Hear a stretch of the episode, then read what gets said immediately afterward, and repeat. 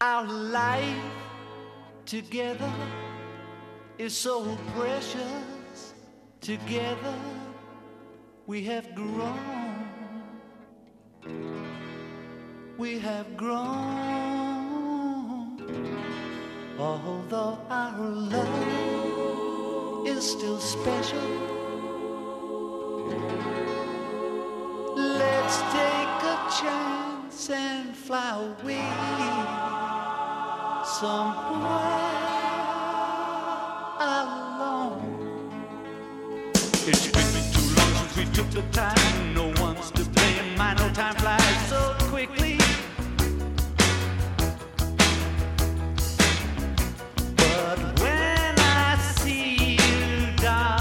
Se cumplen 40 años del asesinato de John Lennon, aquel fatídico 8 de diciembre. Faltaban apenas unos minutos para las 11 de la noche cuando Mark David Chapman disparaba cinco tiros a la espalda del músico. Lo hacía en presencia de su mujer, de Yoko Ono, y cuando ambos se disponían a entrar en su domicilio en el famoso edificio Dakota de Nueva York. Esta mañana vamos a repasar la figura de uno de los Beatles más reconocidos y queridos, con un gran admirador y también coleccionista, Alfonso Aramburu, ¿qué tal? Egunon. Kaixo, egunon de Nori.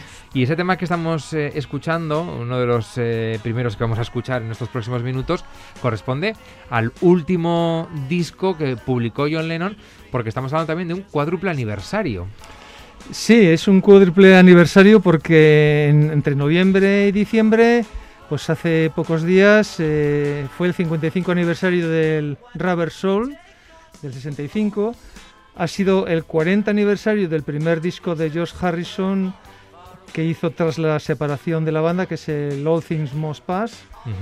Y tenemos también, eh, ahora en diciembre, el 50 aniversario del primer disco en solitario de John Lennon después de la disolución de la banda. Y también, pues el 40 aniversario del último disco de, de John Lennon, editado en 21 de noviembre del, del 80, que se abre con, esta, con este tema.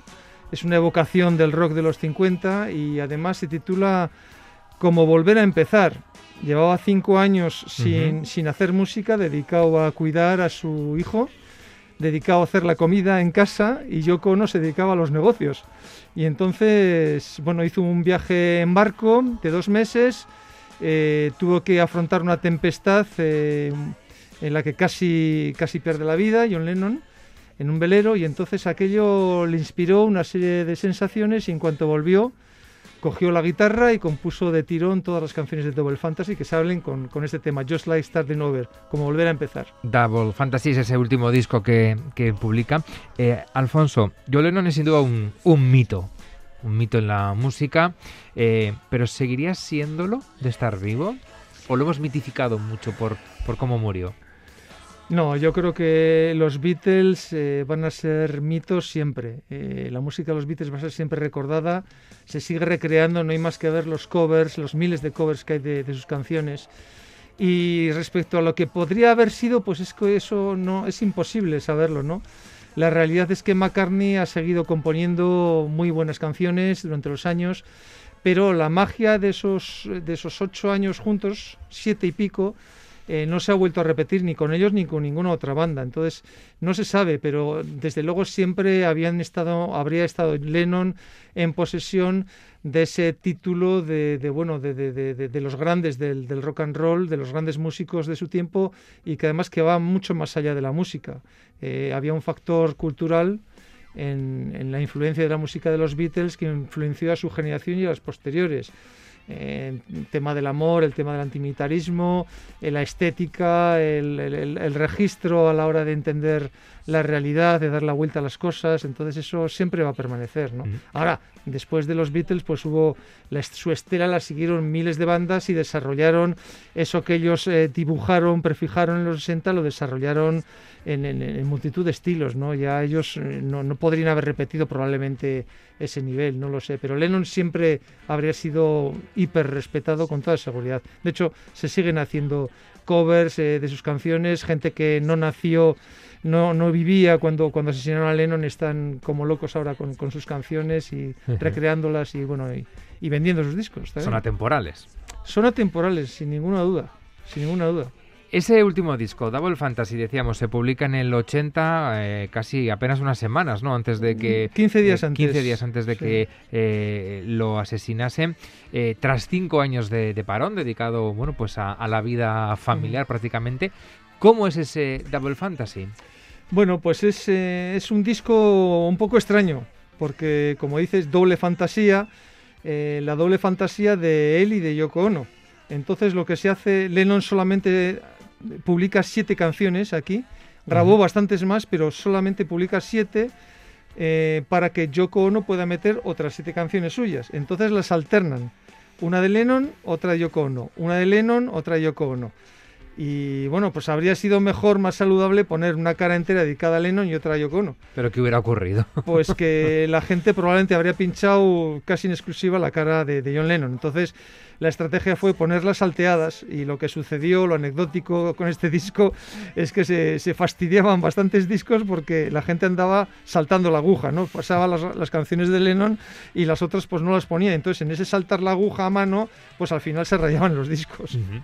Vamos a quedarnos con unos temas de Double Fantasy, de esos siete temas que publica John Lennon junto con Yoko Ono en ese último trabajo.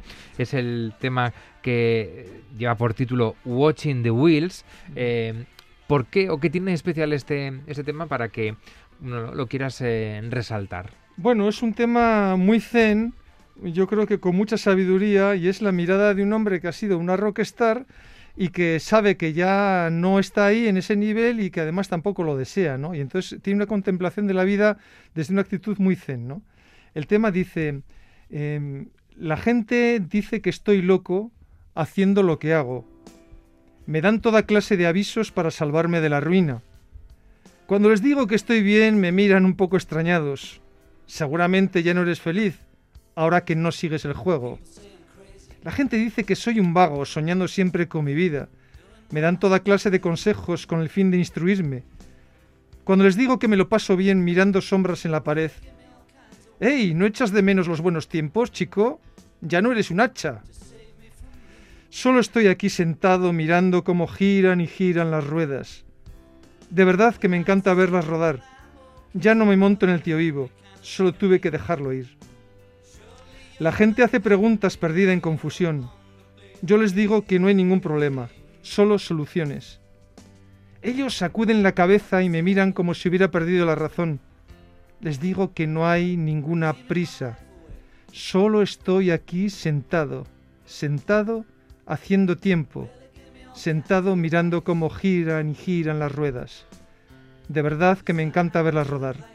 Ya no monto en el tío vivo, solo tuve que dejarlo ir, solo tuve que dejarlo ir.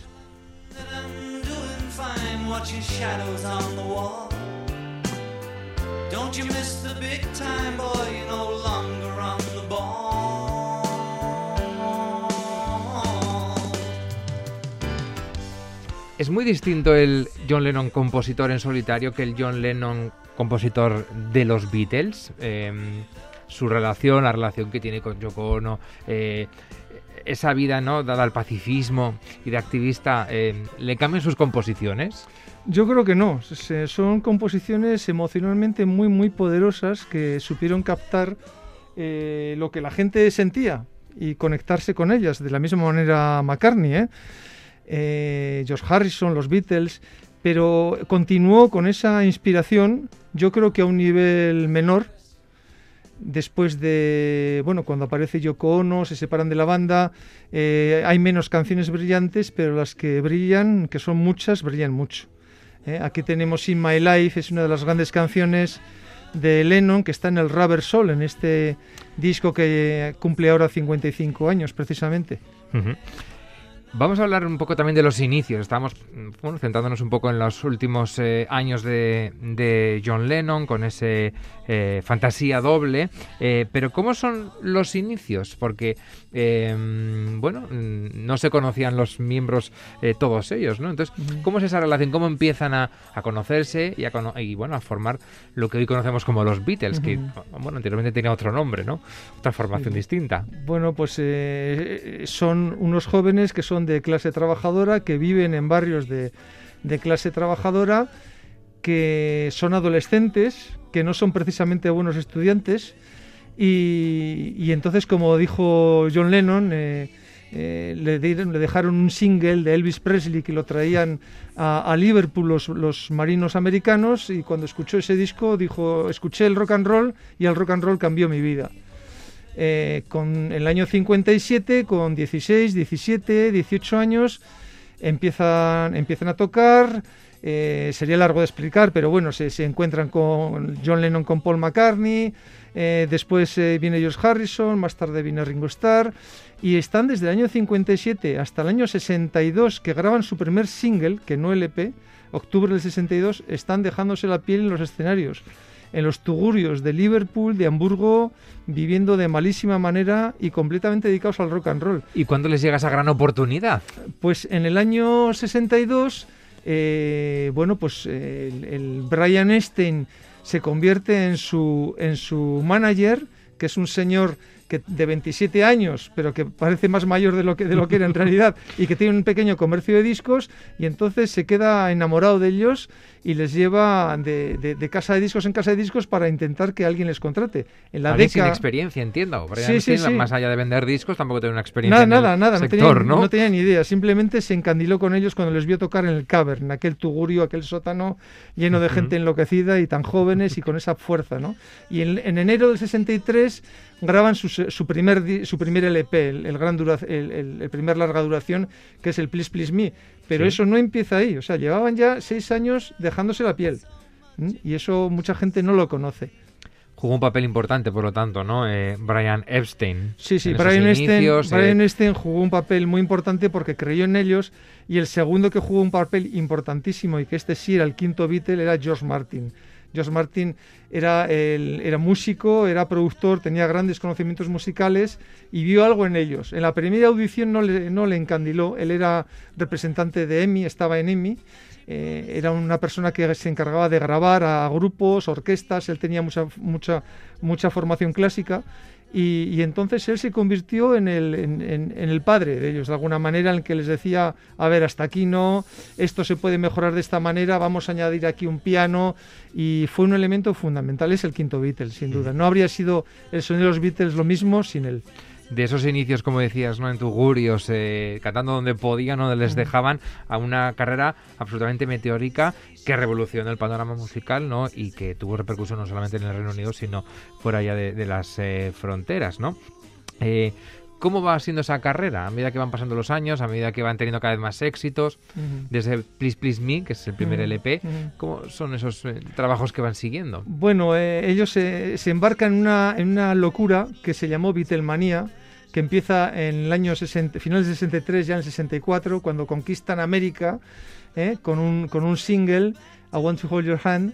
Y, y entonces, bueno, esa primera etapa es la primera, la etapa loca de los, lo que podríamos llamar los años yeyes.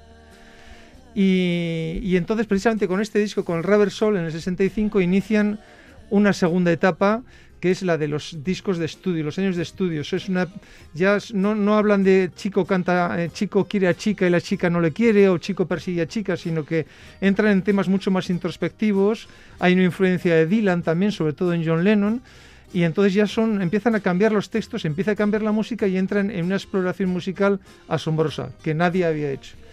Vamos a repasar también algunas de esas letras de canciones. Lo hacíamos antes con uno de los temas de John Lennon del último disco. Y si te parece, vamos a escuchar y vamos a, prestar atención a la letra de Across the Universe, otro de los eh, grandes temas de, los Beatles en este caso. ¿Qué nos cuenta en esa letra? ¿Qué, dice esa, esa letra? Bueno, eh, esta probablemente es la cima literaria, yo creo que de los Beatles y de John Lennon en particular, porque es suya, ¿no? Es después de, de la estancia en India y, bueno, dice lo siguiente. Las palabras surgen a raudales como una lluvia infinita en un vaso de papel. Se deslizan al pasar, desaparecen a través del universo. Charcos de tristeza, olas de alegría flotan en mi mente abierta, poseyéndome y acariciándome. Nada cambiará mi mundo.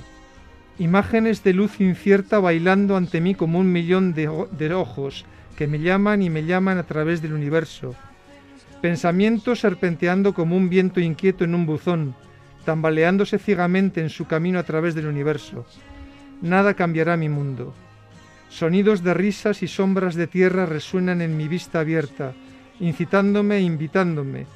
Un amor imperecedero y sin límites brilla a mi alrededor como un millón de soles, llamándome, llamándome a través del universo.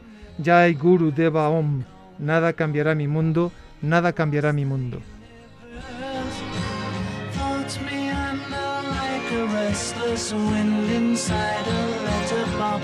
They tumble blindly as they make their way across the universe. Jackaroo Day. Las letras de los Beatles compuestas por Paul McCartney, también por John Lennon. Aquí ya se aprecian, ¿no? Algo más conceptual, ¿no? En, en- Sí. en esas letras. Bueno, es un, aparte de ser un pedazo de, de poema, eh, ya nos vamos a unos niveles casi filosóficos, ¿no? Y además muy en la onda de lo que, de lo que fueron los 60, sobre todo la segunda mitad de los 60, ¿no? Está todo el tema de la cultura oriental, el encuentro con Oriente, que vino de la mano de George Harrison, eh, acercó el sitar, los instrumentos indios y la filosofía oriental a, a la música pop y por tanto a la juventud de los 60. De todos los discos que ellos publican, ¿no? Ya empezamos hablando de ese Please Please Me, que es el primer LP, van sucediendo grandes éxitos, grandes eh, álbumes. ¿Cuál sería el que marca quizás eh, el punto de inflexión en la carrera de los Beatles? Es difícil de decir, pero probablemente sea el Sgt. Pepper's Lonely Hearts Club Band, pero no en la carrera de los Beatles, sino en la historia del rock and roll. Se dice que a partir de este disco el rock and roll se considera un arte. Entonces es, es una cumbre, es una cumbre indudable, pero de, la historia de la música. No solamente del rock, sino más allá. ¿eh? Hasta el último disco, Let It Be. Eh, bueno, en realidad es Abbey Road el último disco, El Paso de Cebra. Lo que pasa es que el último en editarse es Let It Be, Ajá. pero el último en ser grabado es Abbey Road. No, eh, la calidad ni de sus letras ni de su música en ningún momento eh, No, no, no, es a- inferior No, no, aquello iba más, Y- curiosamente. hasta sí. que y- y- en- pueden que, que- que el grupo rompiese, se acabase, eh, se disolviese en el momento más álgido de su carrera. Eh, Sin ninguna duda, sin ninguna duda. Habían hecho el álbum blanco, eh, acaban de sacar el Abbey Road. Let It Be en realidad es, eran unas grabaciones más antiguas de enero del 69, hechas casi prácticamente en directo, y estaban en lo más alto, eran los, los dioses. Y de hecho, eh, los sustitutos, los eternos segundones, que eran los Rolling Stones, fueron de alguna manera los que ocuparon ese lugar en el, en el podium de- de- del rock, ¿no? A medida que va avanzando la carrera de los Beatles, de los eh, de sus miembros, también bueno va discurriendo su propia vida, ¿no? En el caso de John Lennon se separa de su primera mujer, conoce a Yoko Ono. ¿Cómo influye? eh, porque mucho se ha hablado de- de- del papel de esta mujer. eh. ¿Cómo influye esa nueva relación de John Lennon en la propia producción de, de- de la música, del grupo, la relación que tienen entre los eh, miembros? Bueno, una puntualización. conoce a Yoko Ono y entonces se separa de su, Sí, de su mujer. más bien, más bien, sí. ¿Eh? Es en ese orden. Y, y bueno, pues la, la influencia en la banda, a mi juicio, ¿eh? fue nefasta en la banda. O sea, ya Yoko Ono llegó a meter la cama en el, una cama en el estudio y se metía ya O sea, ya estaba en la presente en las cama, grabaciones. Estaba presente en la grabación de Abbey Road, de Let It Be, se puso una cama en el estudio y se permitía hasta el lujo de indicar a los demás pues eh, indicaciones musicales de las que ella carecía de conocimiento, ¿no? Una especie de, de dirección de decir, no, esto debería ser así. Eso Entonces, entiendo que crea fricciones hubo- en el sí, grupo. sí, creó, creó una- unas- una- una- una- un ambiente en el estudio fatal también con George Martin, con los técnicos. Y aquello, pues bueno, pues eh, de alguna manera precipitó pues también una serie de, de cuestiones internas de ellos, de algunas pequeñas diferencias musicales, pero si no hubiera aparecido Yoko Ono, en mi opinión, la banda no se habría disuelto. Habrían continuado. De hecho, después de Abbey Road tenían intención de continuar grabando. Había más canciones y las canciones de sus primeros LPs de, de, de McCartney, de Harrison, de Lennon, son canciones que estaban ya compuestas y grabadas en la época del álbum blanco y que se habían quedado fuera de alguna manera. Y All Things Must Pass de George Harrison, todas las canciones son del año 68, 69, 70.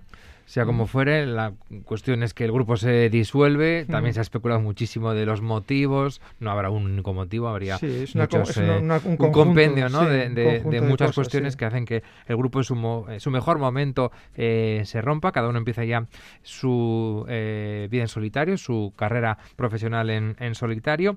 Eh, esa etapa en solitario de John Lennon es tan exitosa y tan, eh, tan remarcable como la de los Beatles? No, no, en modo alguno, pero ni la de él ni la del resto. ¿eh? Valían mucho más juntos que por separado. Y en el caso de John Lennon, eh, como te he dicho, bueno, no tiene más que seis, seis discos. Entre el año 70 y el 80 eh, edita seis LPs. Harrison también edita seis LPs y McCartney edita 10 LPs. McCartney es el más prolífico de todos con diferencia. Siempre lo fue, de alguna manera. Eh, entonces, John Lennon, eh, de alguna manera, eh, lo que quiere es si- simplificar las canciones. Los Beatles habían complejizado mucho y este primer disco, eh, sin los Beatles, que es el Plástico No Band, que ahora, el, dentro de pocos días, se cumple el, el 50 aniversario, es un disco desnudo, de guitarra, bajo y batería. Y yo creo que es el disco de rock que conozco, el único que no tiene ni un solo, no tiene ningún solo de guitarra.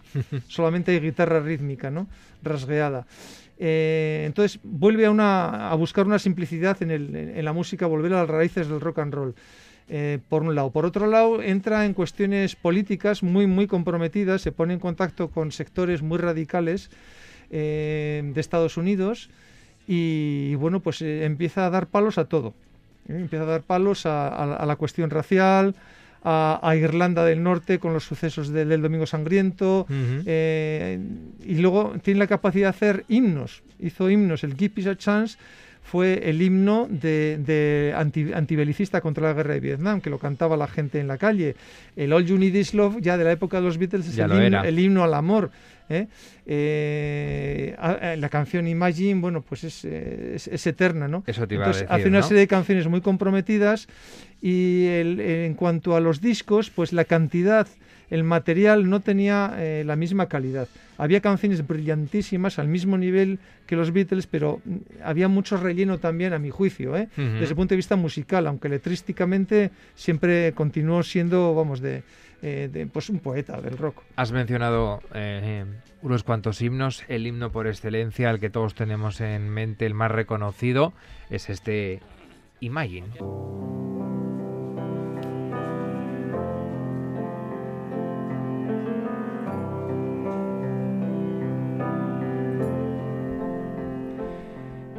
Imagina que no hay ningún paraíso. Es fácil si lo intentas. Ningún infierno bajo nosotros. Sobre nosotros solo el cielo. Imagina toda la gente viviendo al día. Imagina que no hay países. No es difícil hacerlo. Nada por lo que matar o morir. Tampoco ninguna religión. Imagina toda la gente viviendo la vida en paz. Puedes decir que soy un soñador, pero no soy el único. Espero que algún día te unas a nosotros y el mundo será uno. Imagina que no hay posesiones. Me pregunto si puedes. Ninguna necesidad por codicia o hambre. Una hermandad de la humanidad.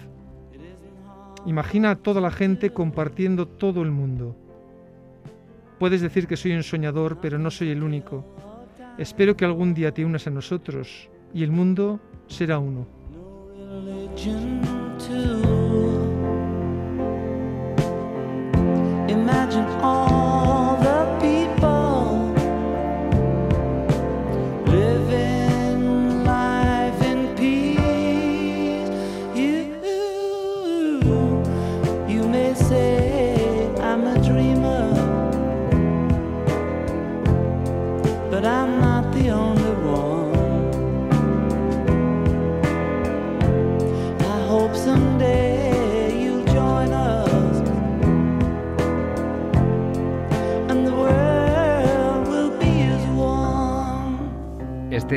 Imagine, que es eh, no solamente un himno, sino casi un resumen ¿no? de la propia concepción que tenía de, de la, de la vida, ¿no? Eh, John Lennon. En una versión que no es la que estamos eh, acostumbrados a escuchar. No, no, es diferente, es la toma 10 de Imagine. Cada canción, cuando escuchamos una canción, no se graban así directamente, hay tomas y tomas y tomas. Los Beatles tienen hasta más de 100 tomas de algunas canciones. La canción Let It Be, por ejemplo, tiene 65 tomas distintas y se quedaban solamente con, con las mejores, ¿no? Eh, esta es la toma 10 y es una belleza, es muy bonita. ¿Cuál es? Eh, Imagine es la utopía, es, es la utopía universal. Mm. ¿Cuál es el legado que nos deja John Lennon? Pues primero, en primer lugar, un, un montón de tesoros musicales. Él nos deja un, un- un montón de, de- de sensaciones de, en forma de música que golpean emocionalmente, que conmueven emocionalmente. ¿no? Yo diría que la palabra es con, que conmueve, es una música que conmueve y luego pues yo creo que es una historia muy entrañable también. El personaje en sí mismo es un personaje muy contradictorio, muy como todo el mundo, ¿eh? tremendamente contradictorio y, y sensible. Entre esos tesoros musicales también encontramos eh, canciones navideñas. Sí, bueno, de- dentro de su etapa pacifista, antimilitarista, compuso un villancico. ¿Por qué? Porque hizo una campaña en contra de la guerra de Vietnam que se titulaba La guerra ha terminado si tú quieres. Y entonces colocó unos enormes carteles en todas las capitales de- del mundo con ese lema, era en, en fondo blanco y con letras negras, La guerra ha terminado si tú quieres. Y compuso este hermoso villancico grabado con- en, en el- en- en Harlem, en el barrio Harlem, con un coro de niños negros de, de- de una escuela de, bueno, de, de chavales pobres. Y, y allí, en, la misma clase, en la misma aula, grabó el, el villancico.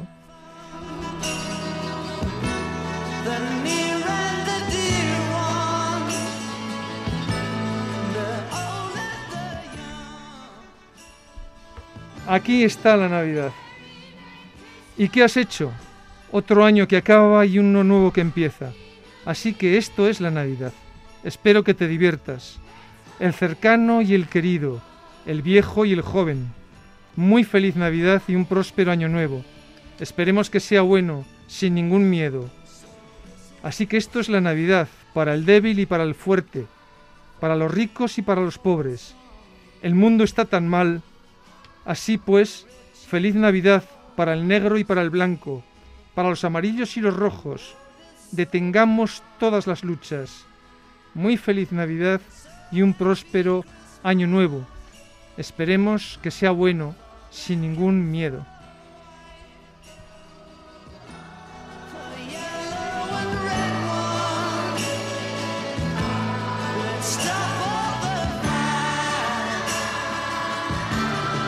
Con este tema, en este 8 de diciembre, que es ese cuádruple aniversario, no solamente del asesinato de John Lennon, que es el que tenemos todos en mente, sino también eh, en estos días se cumple, o se ha cumplido ya mejor dicho, ese aniversario también, 40 años de la publicación del último disco de John Lennon, el Double Fantasy, también 55 años de Rubber Soul y 50 años también de la publicación del primer disco en solitario de George Harrison, este All Things Must Pass.